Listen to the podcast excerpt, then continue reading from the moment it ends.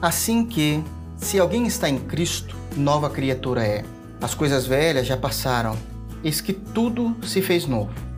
Segunda carta aos Coríntios, capítulo 5, verso 17. As escrituras nos ensinam que nossa velha natureza pecaminosa e a nossa nova natureza em Cristo são opostas entre si.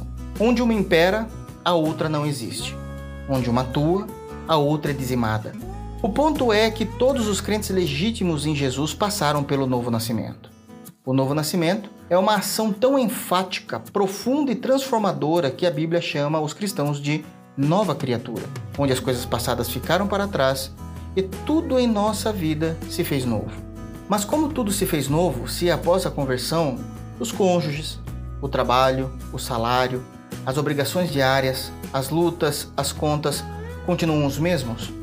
É porque tudo o que se fez novo foi feito em nós e não ao nosso redor. A transformação profunda provocada pelo Espírito de Jesus foi no meu âmago e não nas coisas que me cercam. Todavia, nossa transformação deve provocar um impacto profundo ao nosso redor devido à nossa nova natureza.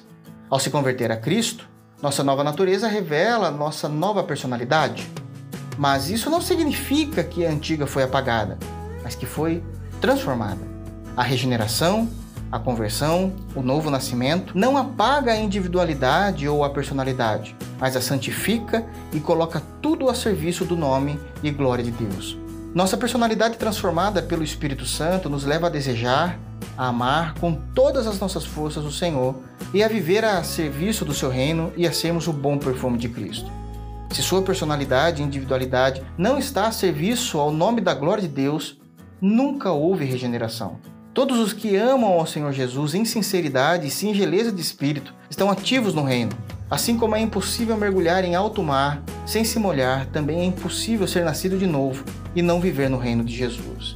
O meu desejo é que, como chuviscos que regam a terra e gotas de orvalho estão sobre as folhagens, assim seja a palavra de Deus sobre você. Deus te abençoe em Cristo Jesus.